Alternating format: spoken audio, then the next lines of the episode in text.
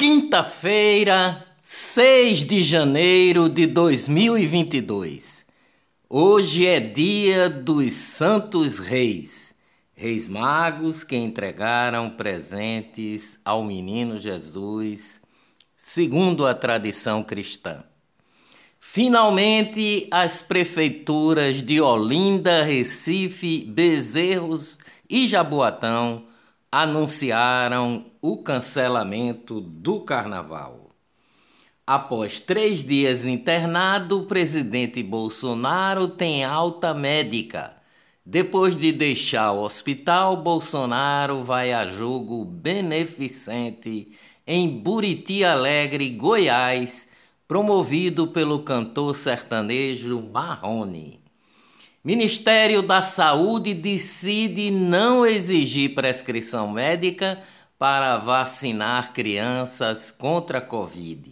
A vacinação de crianças não será obrigatória, e sim decisão dos pais, e terá intervalo de oito semanas entre as doses.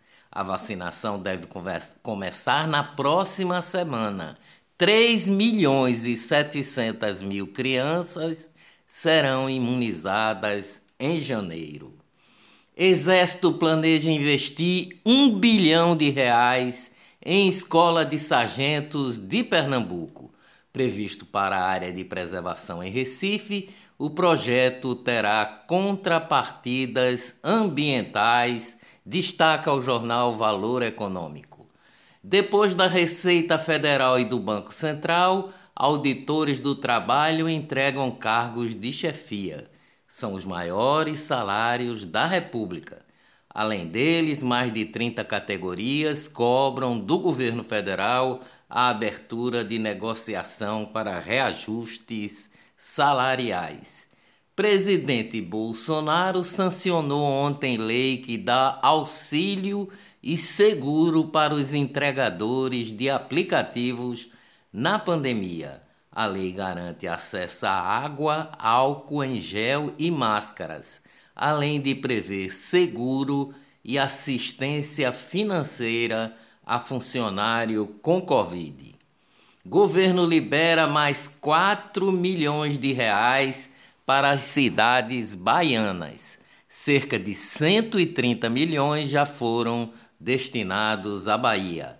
Passa de 100 mil o número de desabrigados após temporais na Bahia.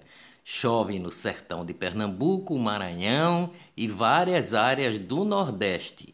Cheia do rio Tocantins afeta a população de três estados brasileiros: Goiás, Pará e Tocantins.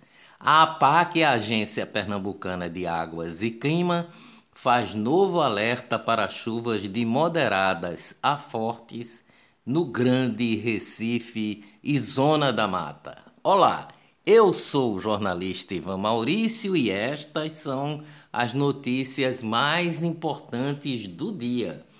Tudo o que você precisa saber para ficar bem informado em apenas 10 minutos. Estádio do Arruda é colocado em leilão. O estádio José do Rego Maciel do Santa Cruz Futebol Clube está avaliado em 220 milhões de reais e a licitação se dá para o pagamento de dívidas trabalhistas do clube. Associação dos Delegados de Polícia Civil de Pernambuco, que estão em mobilização é, salarial, divulgou ontem um balanço da segurança no Estado. 47 mil assaltos e 18 mil carros roubados em 2021 e mais 2 mil estupros de janeiro a novembro de 2021. Delegado que investigou o PCC, o primeiro comando da capital, vai apurar o atentado contra o presidente Bolsonaro. Martim Botaro Pupper foi designado pela cúpula da Polícia Federal para dar continuidade ao inquérito. Em coletiva de imprensa ontem, o presidente Bolsonaro disse que a investigação da facada vai chegar em gente importante. Avião com Maiara da dupla com Maraísa fez pouso de emergência. O voo da Latam decolou de Navegantes em Santa Catarina e precisou fazer uma parada em Florianópolis após colisão com um pássaro. Censura! Comandante-geral do Exército, Paulo Sérgio Nogueira, proibiu militares e parentes de compartilharem, abre aspas, fake news sobre a pandemia do novo coronavírus. Publicada na terça-feira passada, a diretriz do alto comando da Força já está valendo. Quem diz o que é fake news? Televisão. Jornalista Rodrigo Raposo comunicou ontem pelas redes sociais que não trabalha mais na TV Globo, empresa que atuou por mais de 15 anos em Pernambuco. Com 94 anos, Cid Moreira enfrenta problema sério nos rins. O jornalista passa por sessões de diálise em casa com a ajuda da mulher. Jovem Pan News voltou a superar a CNN e a Globo News em audiência a marca foi atingida ontem durante a exibição do programa Os Pingos nos Is. A pesquisa é do Real Time Brasil. Economia no Brasil. Banco Central informou que o ingresso de dólares na economia brasileira superou a retirada em 6 bilhões 134 milhões de dólares em 2021 na prática, este é o primeiro resultado positivo em três anos. Exportação de soja bate recorde no Brasil. No ano passado foram vendidos quase 87 milhões de toneladas de soja. Alimentos recuam preço em 0,15% na porta da fábrica em novembro.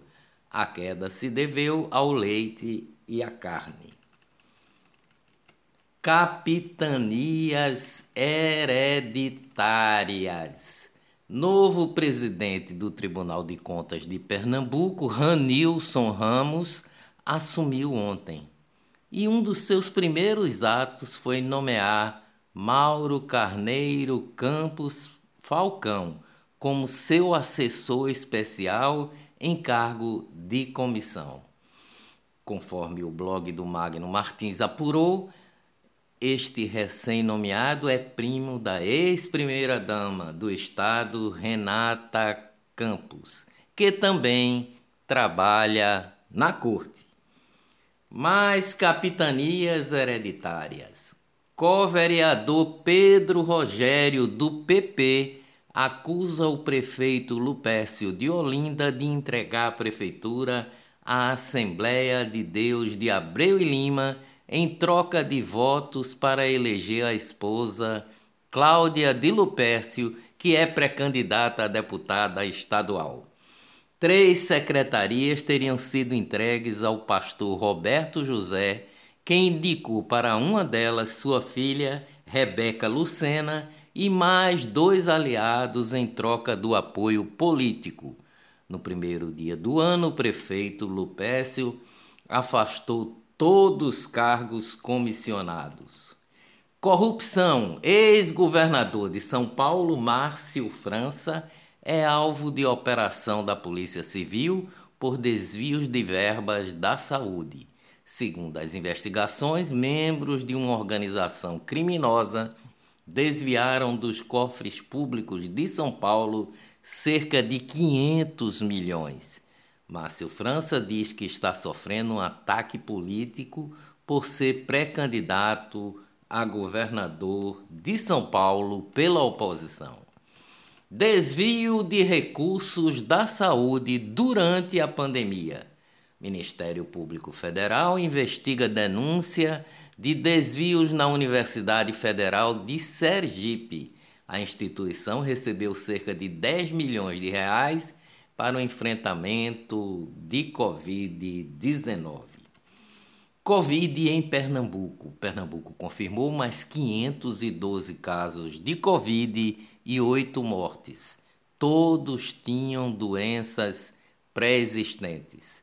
Os oito falecimentos contabilizados ontem ocorreram entre os dias 29 de novembro de 2020, há mais de um ano, e 4 de janeiro de 2022, um intervalo de 401 dias.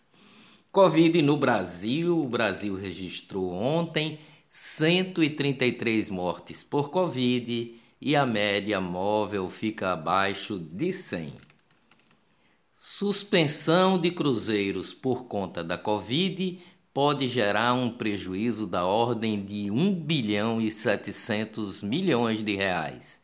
A empresa do setor tem a expectativa de geração de 24 mil empregos com o retorno dos navios turísticos ao litoral brasileiro. Cantor Gustavo Lima testa positivo para Covid e adia shows. Rede Globo tem quase 40 jornalistas com Covid e entra em estado de alerta. Com surtos de Covid-19 provocados pela variante Omicron, a Globo tem quase 40 jornalistas afastados pela doença e entrou novamente em estado de alerta com a pandemia. Ontem, Cristiane Pelágio recebeu diagnóstico positivo para a doença e foi substituída por Marcelo Cosme no edição das 16 horas. Covid no mundo. A Austrália revogou o visto do tenista Novak Djokovic e planeja deportá-lo hoje. O atleta deveria jogar o aberto da Austrália de tênis após conseguir uma isenção médica para entrar no país sem estar vacinado. Agora, a boa notícia sobre o combate ao coronavírus. Variante Omicron, as hospitalizações caem na África do Sul. Há três semanas, as internações pela Covid-19 estão caindo nos hospitais do país. Dias melhores virão com certeza. Até amanhã, bem cedinho, se Deus quiser.